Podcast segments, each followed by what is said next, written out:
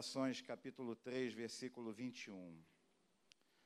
Quero trazer à memória o que me pode dar esperança. Mais uma vez eu peço para você fechar os teus olhos. Feche os teus olhos, não deixa o vento te atrapalhar, não. Os obreiros vão fechar a janela se assim for necessário. Mas feche os teus olhos e traz à memória aquilo que pode te dar esperança nessa noite. Traz à memória aquele que pode fazer o que você não pode fazer. Traz à memória Deus. Traz à memória Jesus, o seu Filho, nosso Senhor e Salvador.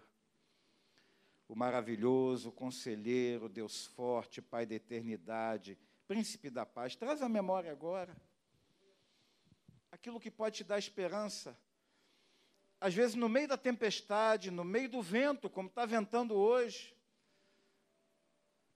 às vezes no meio das intempéries, no meio das provações, no meio do bar revolto, no meio do deserto, no meio do nada. Você olha para um lado, olha para o outro, você não vê saída. Lembra dos israelitas lá fugindo do Egito? Na frente o mar, do lado montanhas e atrás o exército de Faraó. Não tinha para onde correr. E às vezes a gente se encontra assim na nossa vida. Às vezes nos encontramos em situações em que nos falta esperança, mas em nome de Jesus, a tua esperança vai ser renovada nessa noite pelo poder que há na palavra de Deus, não em mim. Aquilo que eu falar, joga fora. Aquilo que eu falar que não vem de Deus, pode jogar na lata do lixo, pode desprezar. Mas aquilo que vem da palavra de Deus, aquilo que é palavra revelada, que é palavra rema, guarda no teu coração, porque é alimento para a tua alma, para a minha alma. E eu creio que a tua esperança, ela vai ser renovada nessa noite. Como eu preciso, eu falo por mim mesmo, de ter a minha esperança renovada a cada manhã. A cada manhã. Porque é um leão por dia, não é verdade? Irmãos, é um leão por dia. É um leão por dia. Nós estamos nesse mundo aqui, mas o mundo tenta acabar com a nossa raça. As vicissitudes da vida, as intempéries da vida tentam acabar com a gente. O diabo ele veio para roubar, matar e destruir. Se a gente der sopa, a gente sucumbe, essa é a verdade. Se a gente der mole, se a gente baixar a guarda, ele acaba com a gente. Mas sabe por que ele não acaba? Porque o sangue de Jesus tem poder. Porque nós somos lavados e remidos no sangue do Cordeiro.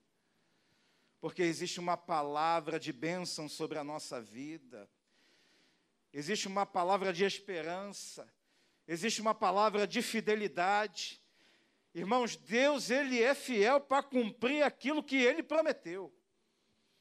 Eu não sei aquilo que Ele te prometeu através da Sua palavra, através de alguém, eu não sei aquilo que Deus prometeu no teu coração, mas se Ele prometeu, Ele é fiel para cumprir aquele, aquilo que Ele prometeu. E às vezes na vida a gente se encontra em situações difíceis, situações que a lágrima teima enrolar no nosso rosto, que o sono parece que foge de nós de noite, a gente não consegue relaxar, não consegue descansar, mas nessa noite nós vamos descansar em pastos verdejantes. Pastos verdejantes alimento para a nossa alma. É isso aqui, ó, a palavra de Deus. Está com fome e sede de justiça? Está aqui o alimento para a tua alma, alimento para a minha alma. Quero trazer à memória o que pode me dar esperança. O que é que pode te dar esperança? Eu separei alguns temas sobre esperança a esperança ela é viva, a esperança ela é salvadora, A esperança ela é segura, a esperança é boa, a esperança é bendita, a esperança é eterna. A esperança ela é eterna. Eu espero em Deus, irmãos. Eu espero em Deus. Ainda que façamos planos nesse mundo, nessa sociedade, aonde a gente vive, aonde a gente interage, aonde a gente trabalha, ainda que façamos planos e devemos fazê-lo, porque se acabarem os sonhos dentro de nós, a gente pode morrer, porque aquilo que nos motiva a caminhar são planos, desejos, metas. Não, ano que vem, mês que vem, eu vou conseguir, eu vou fazer, eu vou me preparar, isso é muito bom. Mas não obstante isso tudo, a gente se preparar, a gente buscar, a minha esperança está em Deus. A nossa esperança está em Deus. Você pode ser o que for, irmão. Pode ter a graduação que você tiver. Mas isso tudo que você é, tudo que você tem, tudo aquilo que você reflete para essa sociedade, é Deus que tem te dado. É Deus que tem proporcionado isso na tua vida. E muitas vezes, irmãos, nos falta gratidão e reconhecimento, Senhor. Só o fato de você estar aqui respirando e olhando para mim, você já tinha que dar um glória a Deus muito lindo, porque é graça e misericórdia de Deus sobre as nossas vidas. Você podia estar num hospital entubado, buscando oxigênio. Essa que é a verdade. Você podia estar debaixo de sete palmos, já na glória. Mas você está vivo. E porque você está vivo e esse pulmão está respirando, está com fôlego de vida, é para glorificar o nome dele e falar: Senhor, a minha esperança está em ti. A minha vida está posta em ti, Senhor. Hoje eu vim à igreja, eu sempre falo, e eu sou repetitivo. Qual é a função principal da igreja? Igreja como templo. Não quero dizer que a função principal é evangelizar, claro, mas você está aqui dentro do templo. Você veio aqui para adorar adorar o Senhor. O que me motivou a sair da minha casa para estar aqui nessa noite é para adorar ao Senhor. Senhor, eu estou aqui para te adorar, para te dar toda a honra, glória, louvor, majestade, domínio, poder, soberania. Porque o teu amor me constrange, me deixa sem graça, de tanto que o Senhor me ama, de tanto que o Senhor vela pela minha vida. Eu, infiel, prometo e não cumpro, falo e não faço, esqueço das coisas, mas o teu amor por mim continua o mesmo. O amor do Senhor continua o mesmo por você. Ele é fiel.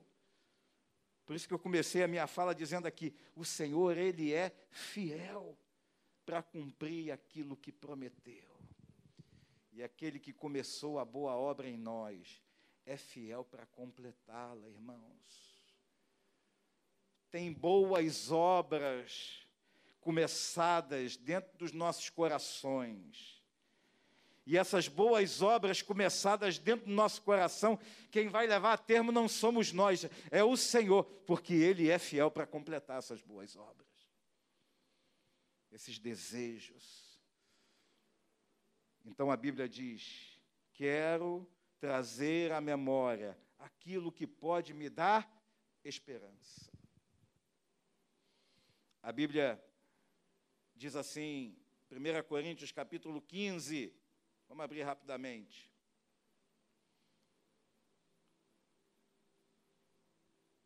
Primeiro aos Coríntios, capítulo 15. Não será uma mensagem longa, será muito objetiva.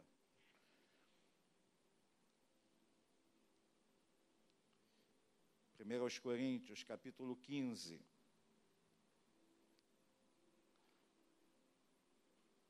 Versículo 19. Todos acharam? Amém? 1 aos Coríntios, capítulo 15, versículo 19, diz assim: Se a nossa esperança em Cristo se limita apenas a esta vida, somos os mais infelizes de todos os homens. A tua esperança se limita a esta vida passageira, fugaz, a essa vida efêmera, a essa vida rápida. A tua esperança se limita a essa aqui, a isso aqui que você está vendo, a um bom emprego, a uma boa casa, a um bom carro, a uma situação financeira confortável. A tua esperança se limita somente a isso aqui que você está vendo com os teus olhos carnais. A Bíblia diz que nós somos, se for assim, os mais infelizes de todos os homens.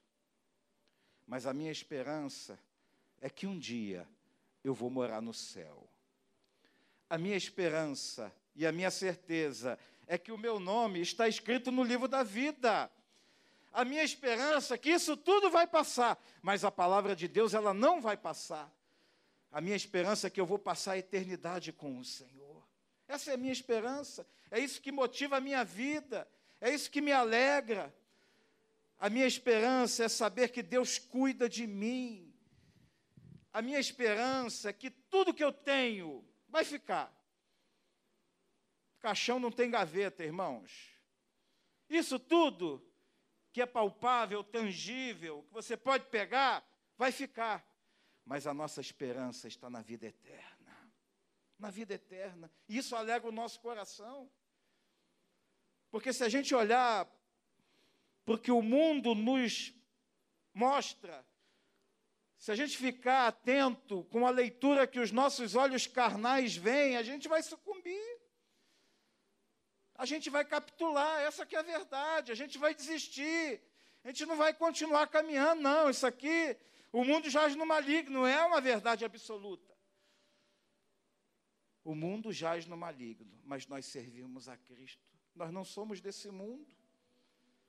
Nós estamos aqui de passagem, nessa passagem, nesse interregno, a minha vida, ela precisa glorificar o nome do Pai precisa glorificar o nome de Jesus. Sabe, a gente tem uma frase, eu já citei aqui algumas vezes e vou citar de novo. Martin Luther King Jr., aquele pastor americano que foi assassinado, diz assim a frase. E ela me marcou muito a primeira vez que eu li essa frase.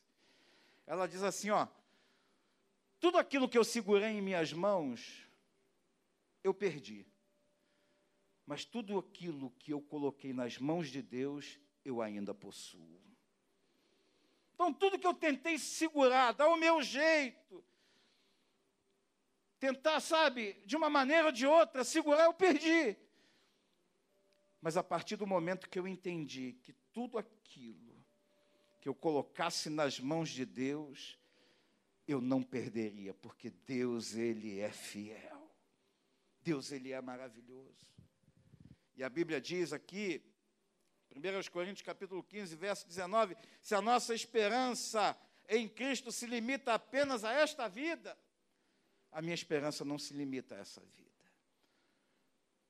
A minha esperança está na eternidade com o Senhor. Às vezes a gente passa luta, passa provação, a gente passa momentos difíceis, de dificuldade. Às vezes, dentro da nossa cabeça, a gente mesmo não se entende, essa é a verdade.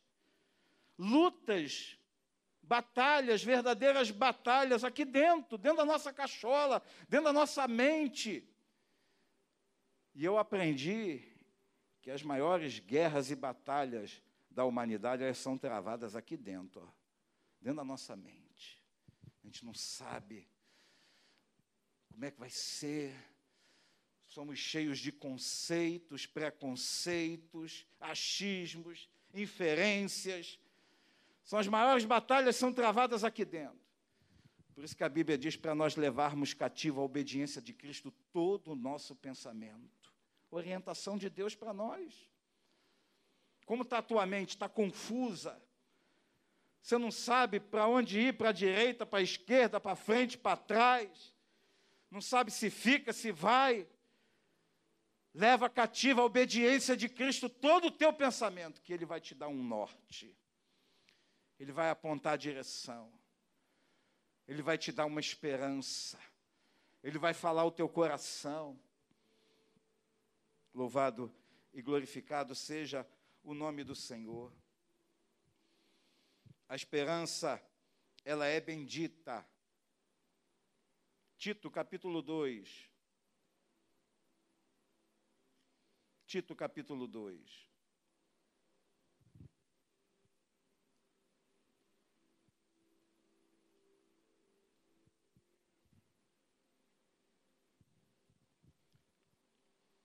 Versículo 13, diz assim: Aguardando a bendita esperança e a manifestação da glória do nosso grande Deus e Salvador, Cristo Jesus. Aguardando. Tem coisas que ainda não se manifestaram na minha vida, mas eu creio que elas vão se manifestar pela fé. Tem coisas que ainda não se manifestaram na tua vida e que você quer que se manifeste. Se for a vontade de Deus, nada e ninguém pode impedir. Absolutamente nada e ninguém pode impedir. Aguardando em Deus a manifestação da glória do nosso grande Deus e Salvador, Cristo Jesus. Jesus está voltando para arrebatar sua igreja. Isso é uma verdade. Isso não é uma teoria, não é uma fábula, não é uma máxima evangélica. É fato. Os sinais estão aí. Para quem quiser ver, quem quiser discernir, Jesus está voltando. E eu quero, é o desejo do meu coração, que quando Ele volte, o meu coração esteja na esperança na volta dele, do arrebatamento. Senhor, eu te espero. Senhor, eu te espero. E ele, que ele possa me encontrar com a minha lamparina cheia de azeite. Como foi cantado aqui, derrama a tua glória até transbordar. Eu não quero o Espírito Santo por medida. Eu não quero o Espírito Santo para apenas uma missão, ah, vou em tal lugar, Senhor, me enche do Espírito Santo para eu cumprir essa missão. Não. Senhor, me enche do Espírito Santo até transbordar, até que tu venhas arrebatar a tua igreja. Santifica a minha vida, meu Deus. Santifica a minha vida. Miserável homem que sou, pobre, cego e nu. Tem misericórdia, Senhor, da minha vida. Santifica. Enche-me até transbordar, Senhor. Enche-me até transbordar. O fogo, Levítico 6,13, arderá continuamente sobre o altar, não se apagará, amém? Arderá continuamente, continuamente sobre o altar. Esse fogo do Espírito Santo, a presença dele dentro de nós, ele não pode se apagar. Não pode. Se a gente for lá no contexto, a gente vai ver que o sacerdócio ia lá todo dia renovar aquele fogo, renovar a lenha e tal, para o fogo não se apagar. Não deixa o fogo do Espírito Santo se extinguir dentro de você. Não permita isso. Em nome de Jesus. Não se permita esfriar espiritualmente, mas seja uma tocha de fogo na presença de Deus, labareda de fogo.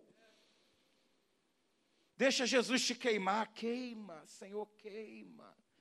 Às vezes queimadura dói, mas queimadura, o que queima purifica, tira o mal, cauteriza. Cauteriza, tem médico aqui, Lá fazer a cauterização nada mais é do que queimar aquele troço ruim lá. Jesus queima. Jesus reacende a chama dentro de mim, Senhor. Reacende. Eu não estou satisfeito com a minha vida espiritual atual. Senhor, eu quero mais de Ti, mais da Tua presença, mais do Teu amor. Ah, Senhor, renova em mim a esperança. E para finalizar, ainda na carta de Paulo a Tito, capítulo 3, verso 7.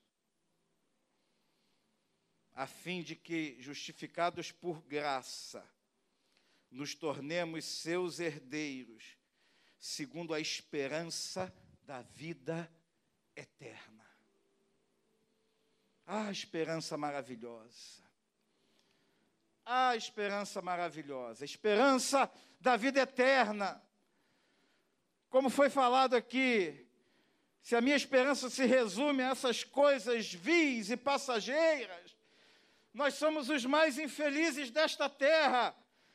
Mas Tito 3,7 diz assim: a fim de que, justificados por graça, nos tornemos seus herdeiros segundo a esperança da vida eterna. Eu tenho esperança da vida eterna. Eu tenho esperança de morar com o Senhor. Chamar o ministério de louvor aqui à frente. Fecha os teus olhos. Em nome de Jesus, feche os teus olhos.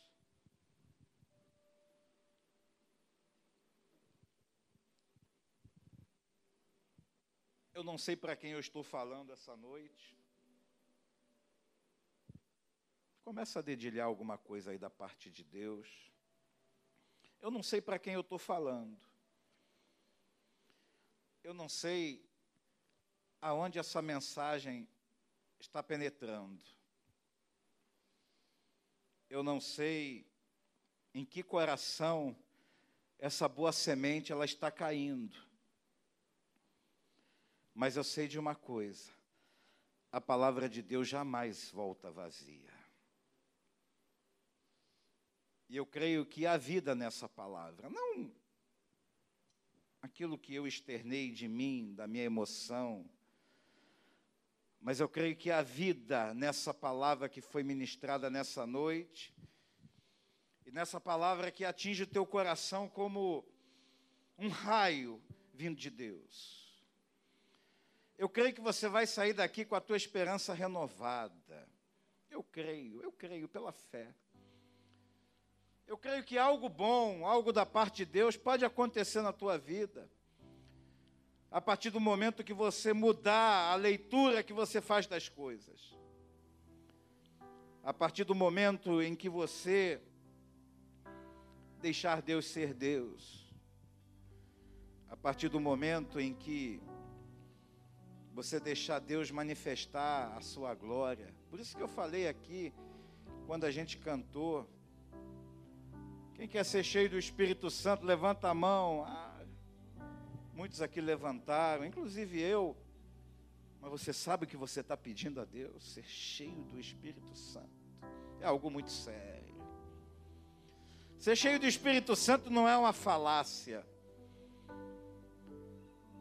Ser cheio do Espírito Santo não é uma história da carochinha, não é uma fábula. Não é algo inventado por homens. Cheio do Espírito Santo é você queimar na presença dEle, é sentir a presença dEle, é você estar 24 horas sentindo Deus ao teu lado, agindo por você, pensando por você, falando por você trabalhando por você. Ser cheio do Espírito Santo é fazer a diferença nesse mundo tenebroso. Ser cheio do Espírito Santo é você renunciar aos manjares deste mundo, a coisas que até a sociedade aprova que é legal, mas não é moral diante de Deus.